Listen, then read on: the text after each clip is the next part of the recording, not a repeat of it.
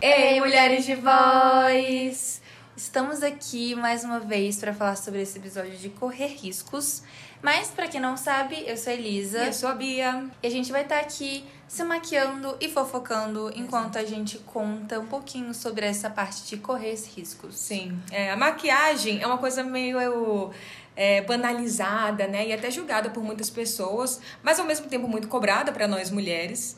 Então a gente, quer, a gente gosta muito de falar exatamente aqui no, no podcast sobre coisas que são, né? Coloca debaixo do tapete, finge que isso não existe, porém são cobrados para existirem para nós. Ao mesmo tempo que a fofoca é a mesma coisa. É uma coisa que todo mundo fica falando, ah, agora virou uma coisa mais boa, Mais né? virou, boa, é. virou uma coisa mais popular. Mais assim, social, né? A fofoca social. é, todo mundo fica assim, ai, brasileiro gosta de fofocar. Tem uma coisa assim. Mas pra mulher ainda é julgada, né? Ah, é aquela mulher É que só fala fofoqueira, fofoqueira e tudo nananã. mais. Ainda é usado de uma forma pejorativa. E a gente, na verdade, entende que de uma forma história, histórica, o fofocar é algo que constrói, é algo que principalmente pra gente como mulher é importante porque a gente une. E acho que vem totalmente contra a questão da rivalidade. Por isso a gente tá aqui maquiando e fofocando. Então vamos conversar, Elisa, sobre esse tema, que eu quero saber sobre você. A gente já que está que delícia, fofocando, que delícia. me conta, como que é pra ti correr risco? Ai, gente, é super tranquilo. Eu adoro. Eu sempre me coloco em situações de risco, na real. É uma coisa que eu amo sair da minha zona de conforto, na verdade. Mas, brincadeiras à parte, gente, pra mim, acho que pra toda pessoa, não sei se tem alguém que gosta. Deve ter. Mas pra mim, é um saco, né? Mas eu sinto que sempre quando eu faço correr o risco, não lógico numa situação que eu vou me machucar ou que vai ter algum dano físico, principalmente, mas correr riscos, eu acho que sempre quando eu me permito viver algo assim, eu eu sinto que eu fiz algo por mim, sabe? Eu sinto que de alguma forma eu fico um pouco mais completa comigo mesma, que é como, ai, a gente conseguiu fazer isso juntas, eu e eu mesma.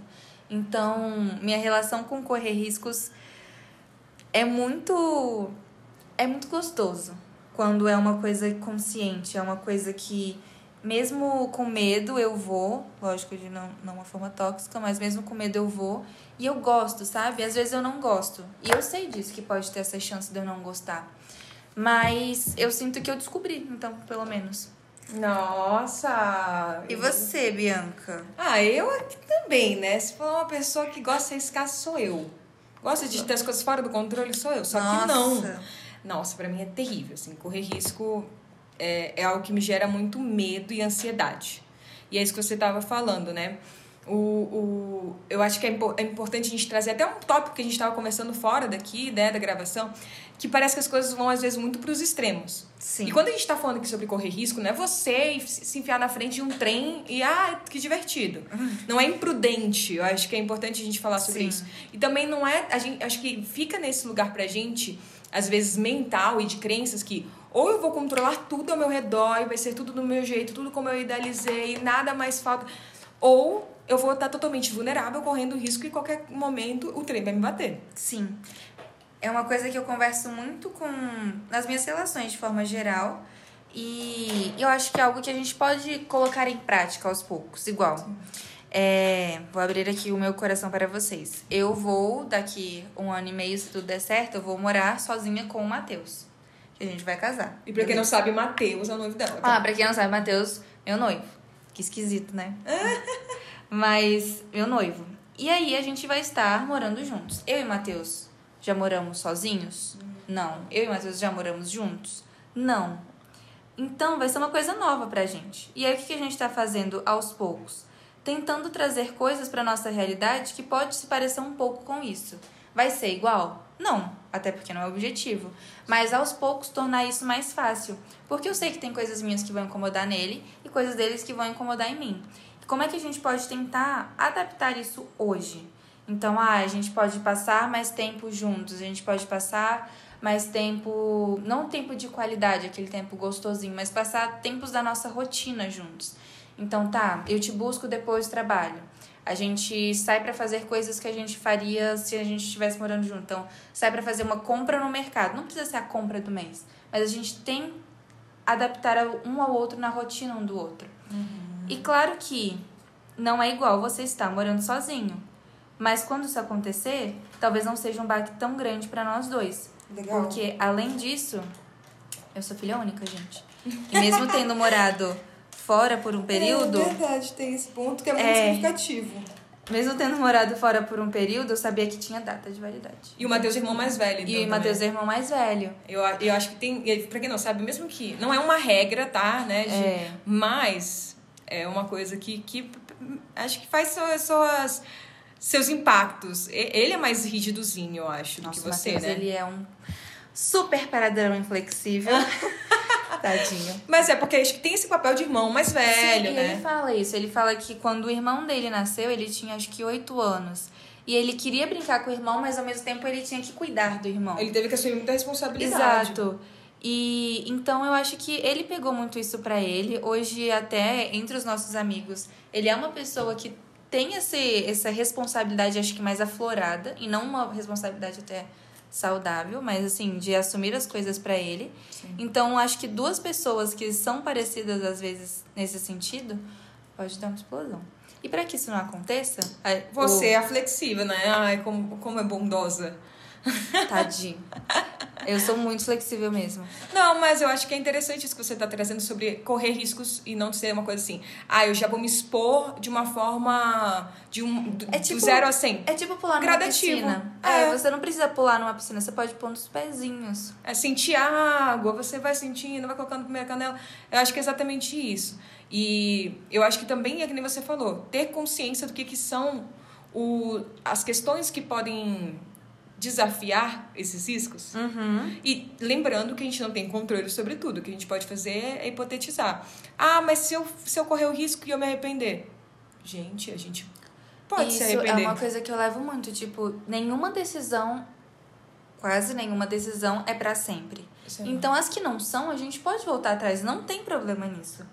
Claro que tem muitas coisas, muitas crenças nossas que falam que não, que a gente tem que ir até o fim e lutar e tal. Mas de verdade a gente não precisa. Então, caraca, eu corri o risco e decidi que vou. Sei lá, pensei numa coisa, Bianca. Sabe, eu acho que eu, eu vejo comigo, muitos perguntou pra mim, né? E eu meio que esquivei falando sobre essa questão de correr riscos. Mas eu tenho muita dificuldade porque exatamente eu não eu vou pra esses extremos que a gente tava conversando. Ou eu vou pro 100 e aí eu falo assim, ah, é pra correr risco? Então vamos lá. Então vamos mudar do Não, e aí país. eu vou abraçada no risco, sabe? Eu vou assim, eu pulo junto com o risco, disparo, falo assim, bora lá. Então eu E vou aí- mudar do país. É, e tudo vai acontecer. Uhum. E eu chuto balde. Ou, outra coisa, eu falo assim, ah, não dou conta desse risco, nem quero mesmo. Tipo, eu quero aquilo, mas eu falo, não, não vou fazer, porque eu tenho medo das consequências desse risco. Entendi. E eu percebo o quanto que eu não posso simplesmente falar, vou fazer o que eu posso nesse momento, eu vou dar o meu melhor, né? Eu vou fazer o que tá ali no meu alcance e vou lidar com as consequências disso. Eu vou pelo menos tentar, e eu acho que às vezes a gente deixa muito de tentar.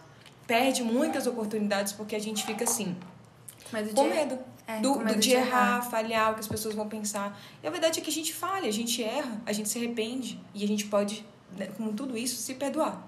Sim. Eu acho que essa parte de correr riscos também vem muito num sentido hollywoodiano mesmo. Então, numa narrativa de vou correr riscos e vou correr atrás dos meus sonhos e aí tudo vai dar certo. E acontece que na vida real não é nesse sentido correr riscos, acho que até que a gente tá mencionando aqui.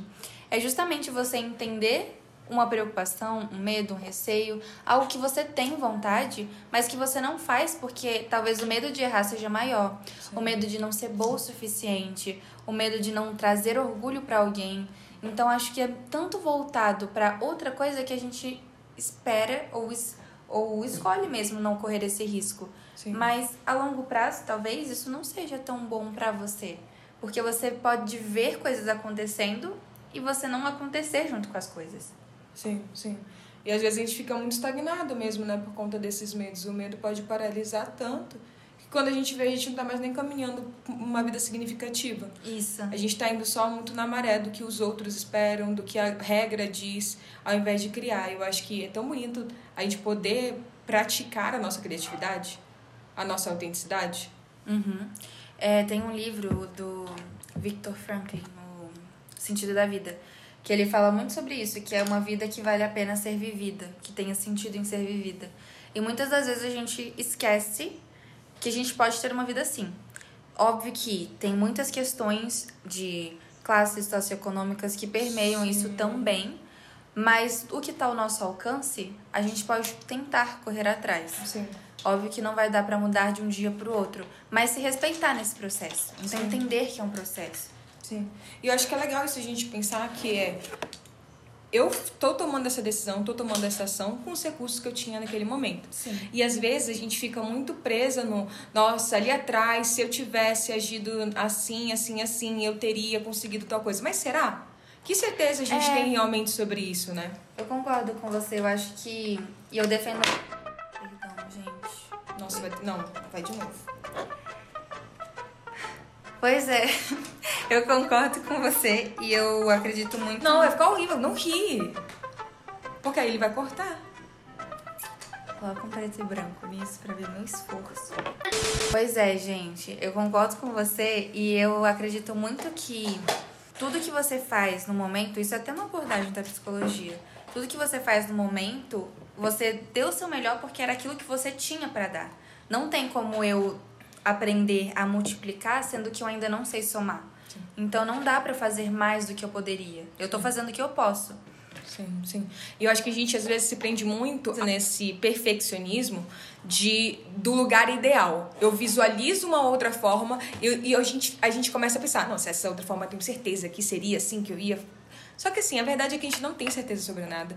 É, bem naquele efeito borboleta, se eu tivesse, se a gente fizesse de uma outra forma, teriam outros desafios, outras conquistas, da mesma forma que a gente está tendo hoje outras conquistas e outros Perfeito. desafios. E a vida faz parte disso, né? Faz parte dessas conquistas, desses desafios, e não um processo linear para cima de sucesso, estou muito bem, eu só tomo decisões boas. Mas isso acho que é legal do correr riscos também. Acho que da gente arriscar. E só pra finalizar, eu acho que uma parte importante de correr risco é você valorizar os riscos que, os riscos que você tá correndo. Porque às vezes a gente faz um passo muito grande e esquece de valorizar. Perfeito. Então a gente nunca vai estar correndo risco pra gente. Porque parece que tudo se torna muito banal. É. Então, quando que vai ser uma vitória, sabe? Aquilo lá você não fez mais que, nossa obriga que sua obrigação. Sim. Uhum. Às vezes a gente fala com a gente mesmo, né? Mas a gente falaria isso pra uma criança? Exato. Muitas vezes não. Então, acho que vale isso pra vocês também. Contem pra gente, a partir dessa nossa conversa, quais riscos vocês já tomaram e que vocês se orgulham.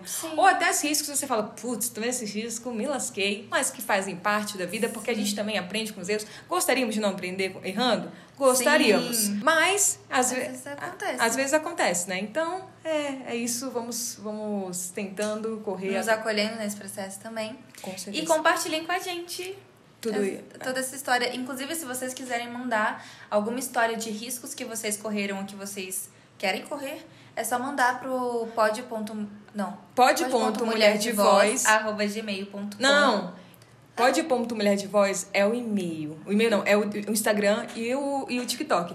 mv ponto mulher de voz é arroba gmail.com é o e-mail certo. Gente, eu que criei. E é porque gente- o negócio é que a gente tá correndo risco, na verdade, aqui. Então, É. assim, a qualquer momento isso aqui pode desligar. Por isso que a gente tá falando agora esse sinal muito rápido, porque a bateria está acabando. Estamos correndo risco, mas a gente espera que esse risco chegue até vocês. Olha, a, inici- a iniciativa na prática pra vocês, gente. Mas é isso, gente. Espero que vocês tenham gostado. Até semana que vem. Um beijo. Um beijo. tchau. tchau. Uh-huh,